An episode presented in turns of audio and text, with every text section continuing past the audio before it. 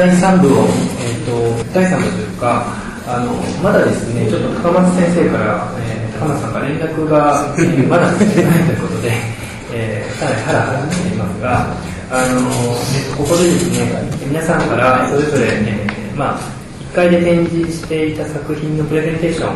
えー、それから平野さんは去年、えー、卒業設計生に、えー、出して、はいえー、いた作品のプレゼンテーションをしてもらいたいと思います。えー、じゃあ、えーと、よろしくお願いします。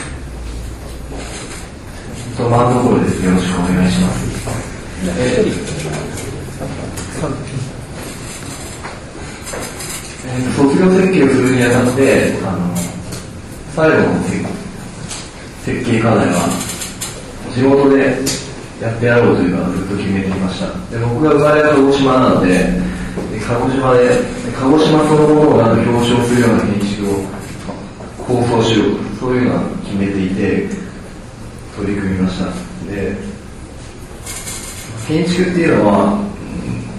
うん、いろんな現代的な要請だったり環境的な要請そういうのに応えつつも何かその建築っていうそのクラシックなもう根源的な価値みたいなものをやっぱ持ち合わせてないと僕は建築ではないと。思ってそういうまあ抽象的な自分の概念イメージをあのいかにものに落とし込むかということで、えーと、4つのキーワードを立てて設計しました、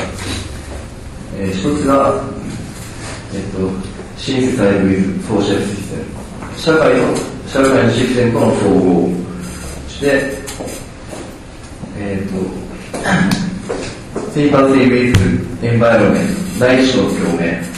環境との共鳴、もう、あとは、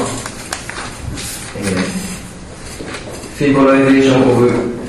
landscape、鹿児島の風景と、風景の表象としての建築、そして最後に、 synchronicity with memory history、鹿児島に受け継がれてきた歴史やあの記憶と同期する共共振するそういう建築を構想しました。以上です。はい。第一弾あとは、ね、具体的なことを言ってもいいですか？で具体的にはね鹿児島の鹿児島城を城跡に設計をしまして何かめくれ上がるであったりとか避けるであったりとか上に上がるというというキーワードを大地の火山活動によってあの地形ができてきたのと同じような言葉を抽出しまして造形を創出してそこに石材の修復場という新しいプログラムを設定して設計して石材の修復場石材修復、えー、というのを言いました鹿児島っていうのはもともと火山活動が盛んな町で従来あの溶密業海岸というあの石が特産物でありあの歴史的にいろんな橋であったり墓石であったりとか、まあ、建造物に業界群がずっと使われてきたんですが大陸からのこう石材の大量輸入であったりとかコンクリートの普及によってそういう文化技術文化がなくなってきたという現状がありましてそういう社会的な要請に対して何かできないかということで石材のこう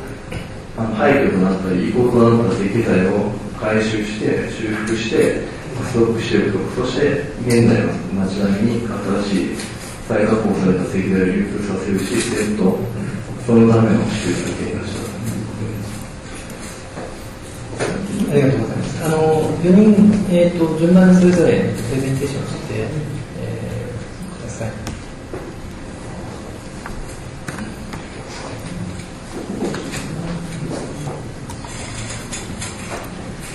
上様です。よろしくお願いします。ええと、僕は、まあ、僕も実は鹿児島出身なんで。で、まあ、僕も鹿児島でやりたいなと思ってたら、まあ、さっきの今のところは同じ鹿児島出身でやっちゃってるので、まあ、ちょっとあれかなと思って、まあ、それで別に僕はもう結構1回生ぐらいの頃から卒業設計は、病院というか医療に関係したものをやりたいなっていうのがずっとあったので、そっちでやろう。で、ちょうど3回生終わりぐらいの時に、あの、兄弟の山中教授が再生医療に関してのあの iPS 細胞を発明というか発見というかされまして再生医療に対する希望といいますか進路が見開けた頃に4回生になったので僕はそれでもう次は再生医療が本格化した世界社会を見て、まあ、病院ってどんなものかなっていうのを考えたいなと取り組んだのが卒業最初でした。で敷地は神戸の東海岸のところにあるんですが今あの神戸医療都市構想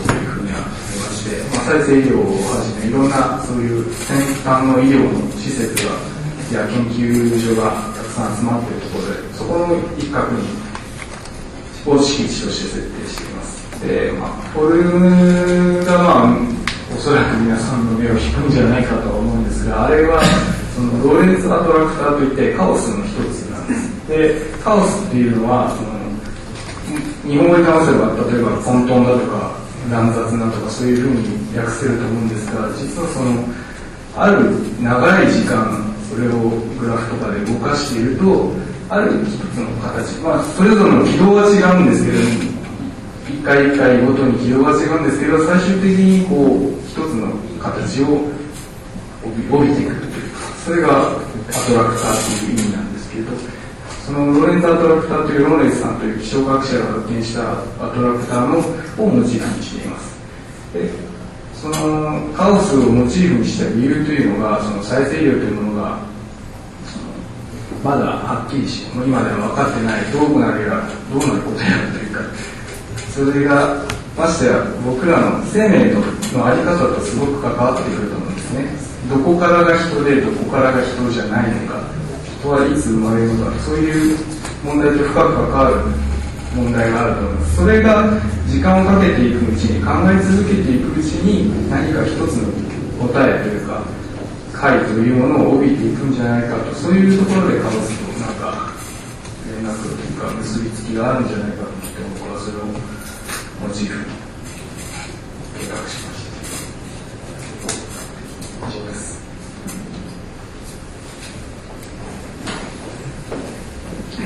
千葉と申します、えー、よろしくお願いします卒業制作で「えー、登る都市は近づく」えー、過去触れたい都市っていう、えー、山みたいな建築を作ったんですけども、えー、これのプレゼントって言いま、あ、都市に人間の居場所もできないかっていうことを考えていてでそのそそうい立つようなこの巨大な壁面っていうものを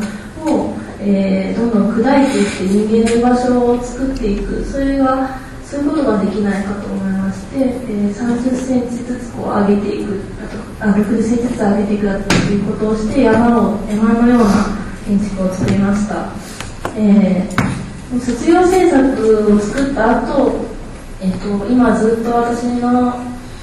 えーと中に流れているものっていうのがありましてえっと、それは都市と人の間で建築に何ができるのかで、えっと、私は社会に対してそういう人と都市の間で何ができるのかっていうことを、えっと、探し続けていきたいなと思う、えー、作品の一つになりました。と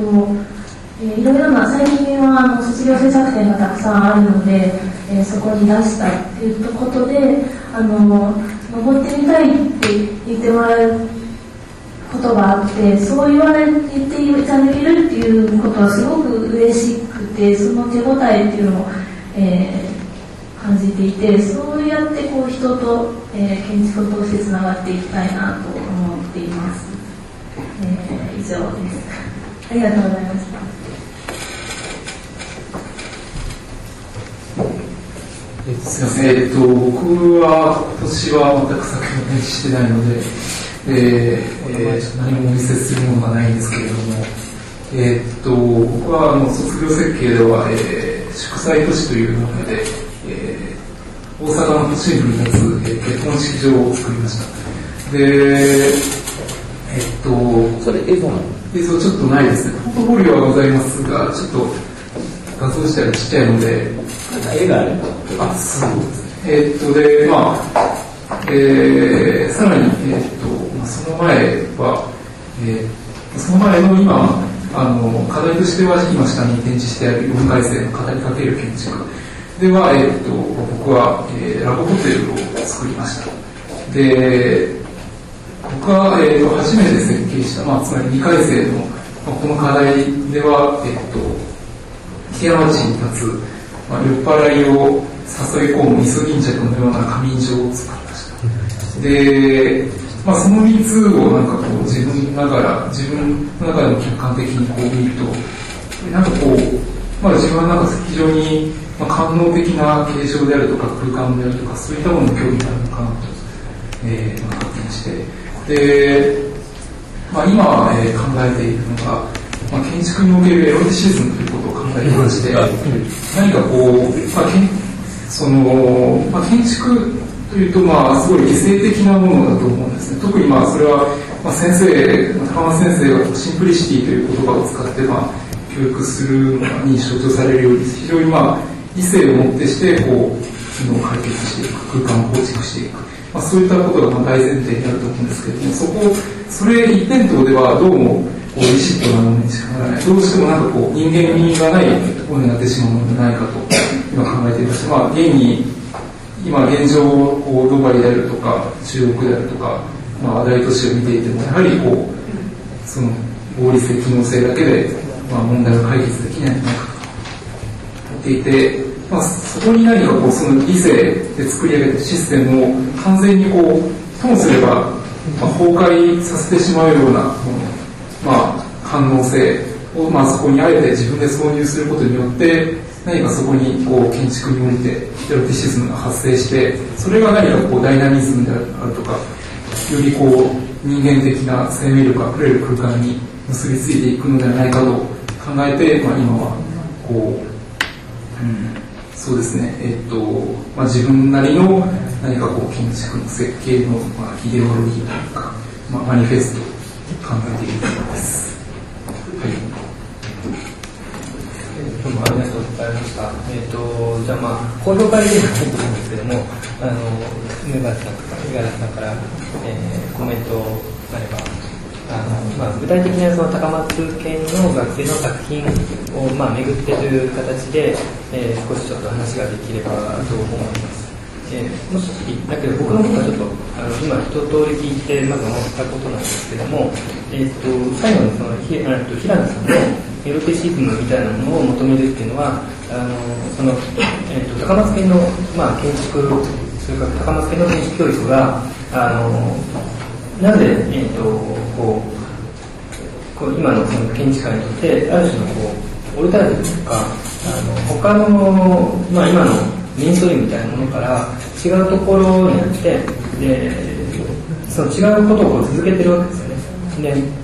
多分他になかなか影響、えーと、毎年の例えば卒業設計展とかに影響されずにこう続けているものがあってでそれはなんか例えばですけどもあの装飾系建築家とかあのそういうことは、まあ、ないと思うんですけど、ね、ただあのパッとこう例えばその作ってみてあの装飾系装飾系じゃないかもしれない。あるいはその可愛い系、えーと、そういう言葉であのちょっと言葉で、えー、じゃあその中に誰が入るかって分かんないんですけどもそういうものに対して、えー、エロティシズムそれから感動性みたいなものを持ってるっていうのはあのちょっとその高松系の位置づけとしてすごく分かりやすいなと。別にそのあの他の今の、えー、例えば東京の建築東京の建築っていうのは変なんですけどもそこに可能性がないとは僕はあの言わないんですけどもそれは言えないんですけどもただあの求めているその可能性みたいなものがあるということをはっきり聞いたのは高松県なんか方向性のベクトの一つかなという気がしました。あともう一つはそういえば、えーと、高松先生、まあ、海外のあの建築家のことをあまり話されてないかもしれないんですけども、傾向としてはヌーベルはすごい近いなと思ったんですね。いろいろフォルムの話とか実際まあ黒が多いとかプレゼンテーションを見ていても、あのヌーベル的なものを僕はすごい感じたんですけど皆さんから見て、えー、例えばヌーベルに近いそういうことは自覚しないんですかね。エロティシズムっていうところはまさにちょっと思い出したんですけど。そうですね。先ほどのそのまあジャンヌーベル対する、まあ、高松先生の、姿勢というか見方に関しての指摘は、まあ、おそらく、うん、まとえていると思っていて、まあ、その、なんでしょうね、そのプランニングを見ていて、その、その二人結構共通性がありまして、まあ、ヌーベルに関して言えばこう結構プラン自体は、まあ、シアターとかそういうのを見ると、まあ、プランニングに関しては結構合理的にすごいファンクショナルに作ってるんですけれども実際のその空間を見ると全く違うあの。こうぬめっとしていたりとかそういったことになってなんかこう割り切りがあるというかこう、まあ、ファンクションにまとめるところはまあ完全にまとめてそれ以外のところはそれ以外のところでまた作る。でそういったところがこう、まあ、先生にも共通していると思っていて実際指導に関しても何かこう非常にまあファンクショナル部分は、まあ、機能的にこう解決すべき部分は機能的にこうしっかりと解決してそれ以外の部分でこう何かこう新たな可能性を提示できるのではないかとかそういったまあ指導が多いのは事実ですね。あの、うん、まあ、ヌーベルで、やっぱりまあ、いくつか傾向あってさ、あの、割と、非物質的な感じのヌーベルは、ちょっと高橋さんとは重ならないけど、まあ、二国のコンペとかさ、なんかちょっとオブジェっぽい、こう、ちょっとぬめっとした質感のタイプのやつは、まあ、確かに重なるかなと思ったんですが、えっ、と、まあで、そうそう、あの、さっき言わせれたんですけど、最近高松さんについて書いたテキストで言うと、あの、ヤンキー文化論著説で、あの、森田康光さんと、高松さんとかヤンキーバロックと有名して、あの、書いたんで、まあそういう意味では可愛いとはちょっとこう対照的な位置づけなのかもしれません。で、えっ、と、今、映してもらったやつなんですが、えっ、と、まあ、まあ、もう、あの、実際公表したことあるんですけど、振り返ったんですけど、ワンドトル君のやつは割とこう、まあ、高松系のフォームギバー的な性格が強い中でも、一方で、あの、なんていうかな、コンテクチュアリズムというか、あの、その場所に対する応答が結構強いのが、なんか、あの、この中でも特徴だろうなと思ってますので、えー、今目、名前何でしたっけ上上園君。上園君のもあの3月で一度見たんですけどもこの医療をもともとやりたかったっていうのはなんか高松さんの卒業に対するなんか挑戦もあったんですか？それは後かそれは後でなんですか。あでなんで最初から医療やりたかったまあちょっと個人的に。あそうですかなんかちょっとそれがえっ、ー、とえー、次どっちえー、千葉さんかえーと、千葉さんの山のやっぱりね、来年いってくると思います。まあ、これは、あのー、またまあ、うん、まあ、これは千葉さんだけじゃなくてね、ちょうど今、イナックスのギャラリーであのやっている平田君、藤本さんの、あのー、本が出たじゃないですか。あのあれも、2000年、そうそうそう、あれもなんか、読まなんだよね。まあ、で、彼らも、まあ、なんか、藤本さんはもう本当かなりね直接的に山の上だから、まあ、そういう意味で言うとすごいあ同期しているので来年絶対いっぱい出そうだなっていうちょっと注目してますでえっ、ー、と平野君かあのまあこれもちょうど僕まさに審査でねあの最後やってあの最初正直平野君票入れてなかったんですけどもなんか最後の10人ファイナリスト10人聞いたら消去法でいくとやっぱり平野君のやっぱすごいあの形式性が、まあ、僕はやっぱ形式性がすごいはっきりしていてこれはなんかいろいろな可能性のある建築だなとあの、まあ、被膜とその内側にこうなんですかねこうなんこうデコボコした感じの壁があってそれがこう二重になっててで中中ポカンと開いてると。でまああの時も言ったんですけどもあんまりまあ結婚式場とか、まあ、あのそのプログラムとの関係性はなくは正直そこはよくある。それがベストかなっていうのがちょっとよく分かんなかったんだけどただまあそこにある形だけで十分にこう価値があるっていうか発明してるからこれは何かあのもっといいプログラムが探せばあるんじゃないかなと思ったんです。だからちょっとさっきのねあのエロティックとかいう話は別にプログラムに引きずられる必要はなくって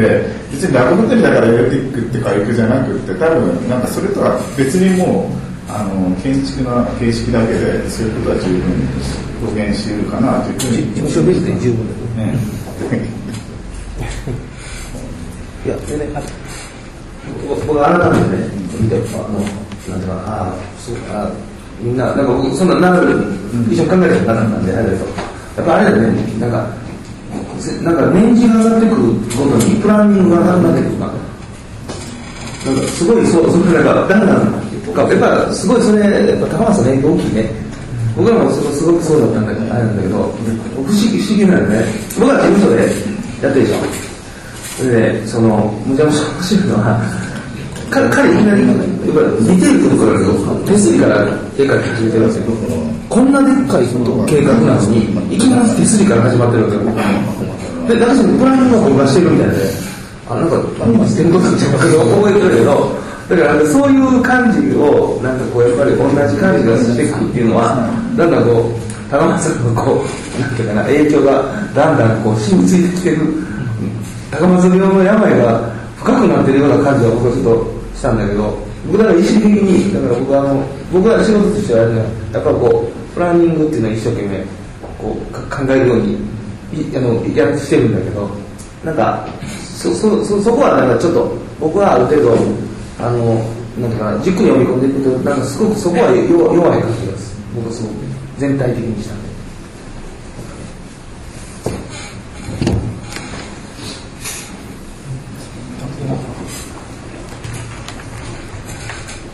いやまあ、えまあ、結局僕はまあいろいろ言ってくれてるんで、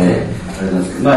松田君が最初に言ったことと関連する、とにかくその、なんですか、でかい、えー、なんでかい、えー、暗い思いっていうかね、そういう感じが共通であって、えーと、非常にいいです、えー、最近っぽくなって非常に素晴らしいです。えーとかなり今ミシもやってるんですけどラブホテルのやつね、うん、からで他の作品も君いろいろこれあるそうですね。そうだよね。で共通性があって非常にドロドロしててね、なんか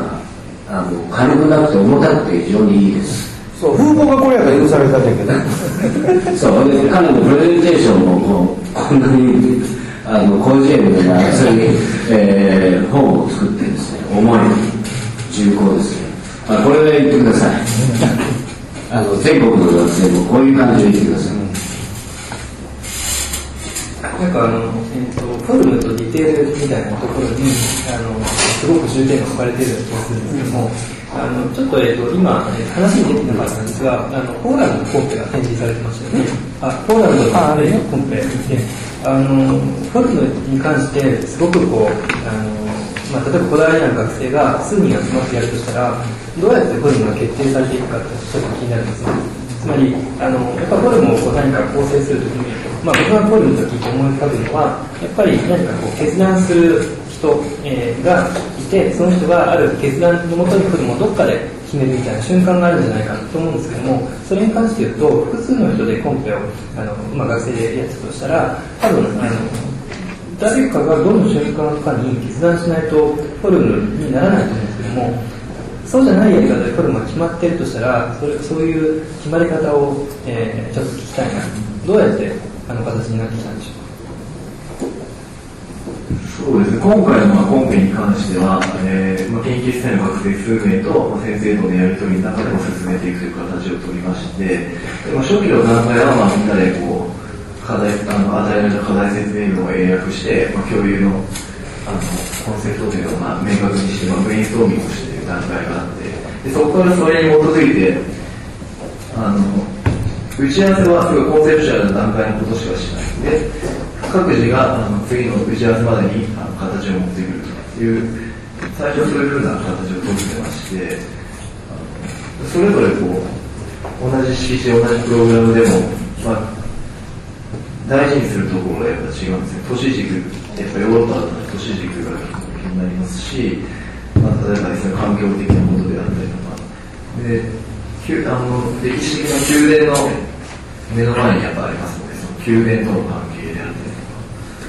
か。で、具体的な敷地の状況で特徴的だったのは、歴史的な公園の中に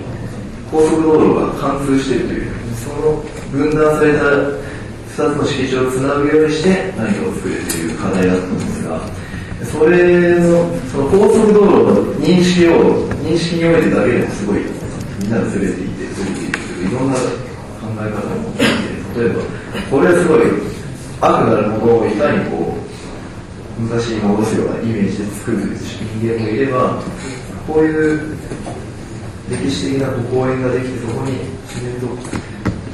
70年代になって高速道路が通されて、じゃあ次どうするか、そういうのを自然な流れとして受け取って作るそういう認識だけでも全く別のものが多分生まれてくると思います。でそういうやっぱプロセスを経て、最初の1、2ヶ月、数週間、1ヶ月ぐらいは、まあ、全然まとまらなかったというか、それの中で、修練させていくには、やっぱ先生とね、する中で、ポイントポイントが決まっていったというところは。だから、ちょっと答えになってみるかな。あの、要するに、基本的にその、まあ、僕らその、高川事務所の仕事でもそうなんだけど、意外と、その、フォルムありきでやってないよね。一番最初に。だからフォルムの、基本的にその、なんていうかな、こう、価値ってすごくこう、低いよね。だからもう、彼が言うように、その、コンテキストとか、いろんなものをこう、どういうふうにこう、まずは、だから整理するのかっていうか、それは結構こう、まあ、まあ、なんていうかな、その、やり取りの中で、その、言語化できて、まあ、ロジカルな、こう、レベルでややり取りした上で、だからその、その間にフォルムのあり方っていうのは意外とこう種選択してる。で結局最後に出てからどんどんフォルムが見えてくるんだけどだからそのどうか結局決定者は田中さんなんだけども意外とそのやり取りの中であこれだろうなっていうのがなんかこう意図してできてるようなプロセスであることはあのあると思うだからそれはやっぱりこうこの形にプラン入れろじゃないかなだからその間にこう、なんていうかな、プランは意外とこうきっちりロジカルに積み上がった上に、フォルムは捨て顔してるからね。だから何が選ばれてもいいっていう状況はずっとフリーに置いておいて、でそれは誰が出すかっていうのはあるんだけど、結局だから学生がポンと出てきても、これええやんって話になると、その上から合わせて次また書き、書き、書いていくと。だから意外とあの形については多分彼らも自分がデザインしたと思ってるところダブにある、ね、だからそういうとこがやっぱりこうなんていうかなあのこうプロセスの中にはああると思う関係で関係えっと今今ツイッターでこれえっ、ー、といろいろツイッターで動画生中継五十嵐淳君が車椅子でよろしく。あのいうことです元気言うで元気行きます。五十嵐淳君も見てみます。えー話すことがあれですあの ちょっと今つながりにくいかもしれないですけども今の話は非常にあの興味深くてそのフォルムをですね。ある例えばそのアルゴリズムとか手続きとかあるそのルールに従って決めてはないということですよね。そうそうそう。つまり何らかのそのルールに従ってフォルムを決めるっていうのは実はそのフォルムありきの考え方なので、そうではない、えーと、もう少しこう水面下でフォルムを決定するためのいろんなロジカルな手続きが行われていてで最後の最後の瞬間にパッとフォルムが出てくる。そうそうそう。でそこまでこう煮詰めていけばどんな形で出てきてもそれかっこよくなってしまうぐらいの感じかな僕は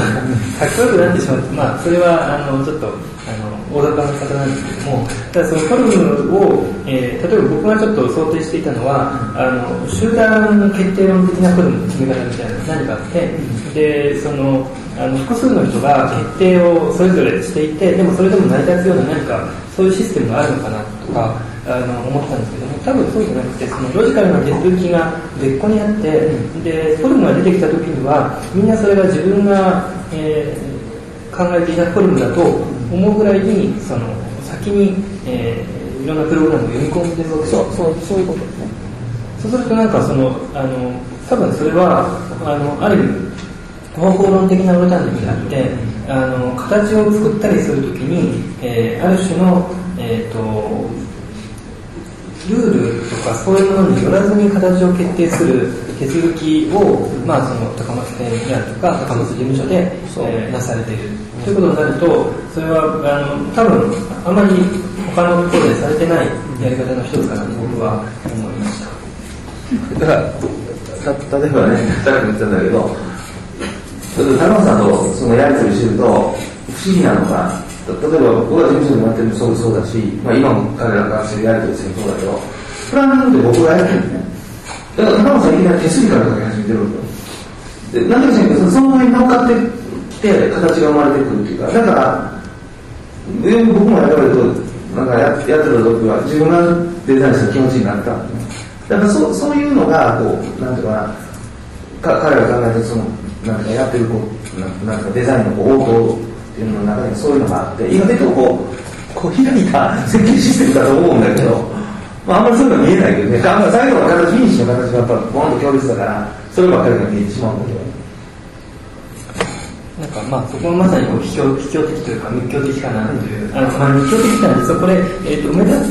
さんの言葉でしたっけ？密教として。密教的な。あのーそれは彼らがね飲んでる時によく言ってるんだけどあのー僕まあ個人的なあれで申し訳ないけどな ななんでか知らんけどこうなんかこうどういうかな修験道に連れてかれたりとかなんかなんか座禅隠されたりとかそそういう機機会なんでか知らんけどものすごく多くて。でこうやってるとなんかそうそうです。なんかこうなんか信号の集僕は別にあの信号じゃないんだけどあの信号集の道具を生かされたりするんで、ね、その時によく言われるんだけどあの謙虚って言ってこう例えば比叡山なんかのあの最長なんかは謙虚っていう形で言われてどっちかテキストベースに？でだけど例えば空海なんかのやり方っていうのはほとんどそのまあ、えっと行とこうなんていうかなテキストが一体になっていって要するにそのまあいやその千日開放業じゃないけどこう歩いてこううろうろ毎日毎日あの歩くのとそれとそのなんていうかな読経してその僕のこうテキストまあベースでもうやるのが一体になってる。そそういうこうなんかこうなんか王冠っていうかっていうのは要するにそのまあ例えば宗教の中にもあるんだけどもどっちかというと高松さんのところでやってるとそういうなんかこう業的な事務所もそうだし大学もそういうようななんかこうなんかプロセスを踏まされるところが好みあってだからお前らは密教の修行僧みたいなもんやねんでっていう話はちょっと例えです。よくするみたいな多分そういうお題が出てきてるんだと思ったけど。だからまあその言葉にならないものっていうまあいうのもだからこう体感としてはなんかこう共有できてるんじゃないかなっていうのはねすごく僕は思ってるんです。あのこれは今度学生の皆さんに聞いてみたんですけども、まあ、それを聞いて僕がちょっと思うのはあの皆さんがこう学ばれているところは何かこう集合的なコーチというか自分で全て考えなくてもその何かこう業みたいなことをしてるうちにそこに慣れていって、まあ、きっとこういうことだろうっていうのはあの自分じゃないどっかのこうきちっとこう接続しながらあのいつの間にかそこにこう一体化していくような過程にいるんじゃないかなだからそれは言葉で言えないし自分がその全てを知る必要もないし自分で何かそのあのこれはこういうふうにできてるってことを言わなくてもただあの自分じゃない誰かがそれをあの誰かというかその集合が何か言ってしまっているような状況にあるのかな。だだそれはね、まあ、まあ、僕は僕は言ったんですけど逆に言うとそれあの高松さんこれ僕僕らもそうだし特に高松さんの建築の弱さでもあるんだけどだから高松さんのクライアントっていうのは大体顔が見えてないとダメなんね。だからなんか行政とかなるといきなり弱いわけ。だって説明できるから。だから例えばここにもなんだっけここれ彼がやってるけどなんだっけあのさっき見せてみたあ日野さん日野さんのやつかな。だからそのなんていうかなその要するに建設戦術が言い方になってるけど結局言葉できないからかかけそそれがこう作業彼のその僕らからこう共有してるプロセスいうのを結局提示できないよねだからそそこが結構こうなんていうかなその弱さでもあることであってだから彼なんか今も僕昨日もあの後飲んでたんだけどね結局勝つなとかいう話になってでお前ねやっぱ建築は症状やぞとかいう話になってね。ああああと思って結局そこなのだからそれはちょっとシンボルみたいなものをやっぱり共有してくれないとこう立てられない。で結局はだからこう顔が見えてるクライアントだけになってきて。だから今すごく高松さんがそんな僕も今度連れてから一緒にやってるんだけど中国がものすごくぴったりはまりはまってきてるの日本にちょっとそのこう主体がないでしょ。その発注者側の。だからそうだからこう物を作るそのそのなんか僕らのサイクルの中にこうクライアントを巻き込めなくなそういう問題はちょっと僕らのその持ってるプロセスがちょっとそういう弱点があるなっていうのは僕はものすごく思ってる学生の皆さんから言葉にならない言葉でも僕はちょっと聞きたいなと思うんですよ。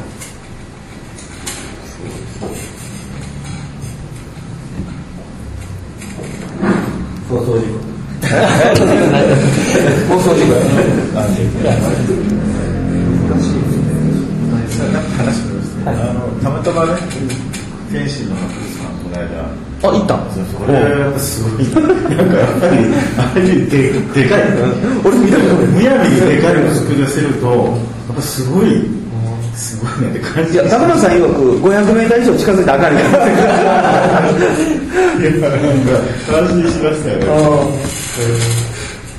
えそれなんで天使だから天天使の博物館のなんかこう円形の。あこういうやつなんかなんか鶴がこうなって。てでこうな何に使うかわからないけどとにかくやたらでかい吹き抜けがあって。な中入った？入りましたよ。えななんかな何なってんの？なんかいや、なんか博物館ですよ。なんか展示してる？展示室はまあ普通なんですけど、まあまあ普通なんですでも、まあなかなか日本でできないよね、あの仕事は。だからでもこういうのあは高岡さん向いてるな。そうそう。だからあれもき基本的に今中国なんかは要するにそのまあ共共産権だけどやっぱりこう市長とかなんかこう例えばなんていうのか知らんけどそそういうこうトップの人がいて彼らがいいって言わないとできないっていうとこがあってそういうところではむちゃむちゃ強い。だからその最近のやっぱりでも世界標準で見たらまだまだっていうかこれからもやっぱそういうものを求めてるこうフィールドがあって日本っていうのはちょっとある意味世界標準で言うと特殊でなんかこう発注主体のこう意思みたいなものとかなんかそういうものあんまり変えられない。だから一般論としてアカデミーの高いものがいいみたいになってるけどなんか実は僕もそうそうですなんかこうちょっと思いなが思ったけど基本的にはでも逆に言うとこっちの方がマジョリティになっちゃうかというふうな気は僕は強くって思ったんだけど。あそうですね。じゃあ、えっとそろそろですね会場の方からあのぜひちょっと質問とか、えーあればお願いしたいんですけども、えーいかがでしょうか？今の話のどのあたりで？も何い 指名で彼指名え覚悟してるどうでしょう？皆さん恥ずかしがらずにじゃあ指名であのもう一人。あれ？彼は？あれ相方は。相方は？相方はじゃあ誰ですか。その役になってる来てくださいえーと、再び、えー建築教師なんですけども、ゆうきです。えーちょっとと、働いてるんだけどい。いけど簡単なことです意見あの感想でもいいし。そう。そうやっぱりそのえー、とその高松県のそのえー、とさっきも名前出てましたあの SD レビュー今年と畑さんとちょっとあの関わる機会があったんですけどでその京大出身の建築家としてやってる方とちょっと関わる機会があったんですけどやっぱその高松県出身の方のこう建築家マインドというか建築家たろうとするマインドがなんか凄まじくてもうその年金数が当てられてたんですけどやっぱなんか今回も今回もそういうお話を聞いて、まあ、そういう感じをやっぱり受けました。のが感想です。あの、えーと後ろに山崎さんの姿が見えたんですが、あのえっ、と、いつ頃来られたんですかね、もしかして話を途中からかもしれないですけど、あの何かコメントをぜひ、建築ジャーナルの山崎康之さん。山崎です。今日はありがとうございました。えっと、あの全部全部伺ってないので、あのちょっとテーマ、ひょっとするともお話しされているのかもしれないんですけど、例えば建築系ラジオっていう、まあ今回、これ全部収録、これも今収録されて今流れてい状況なんですよね。それで、そういうふうになんか声が残ったり、こうそういうふうに流れている。語ったことが残って流れていくことについて、なんか学生の方どういうふうに考えてるのかっていうのをお聞きしてみたいんですけど、どなたでも構わないですけど。そうですね、えっと、まあ、えー僕に限らず、まあ、研究室の、まあ、大多数の人間が、まあ、思ってるんでしょうけれども、まあ、その何かこうやっぱり京都っていう場所は、まあまあ、情報のその点から言うとやっぱり東京から離れているという意味では非常に弱いなと。で、まあ、僕らがこう何かを発信しようとしても何かこう目に、まあ、こう広く伝わらないそういった葛藤が常にあってでそれに対してこう東京では、まあ、僕らが、まあ、嫌ってる、まあ、建築家たちが。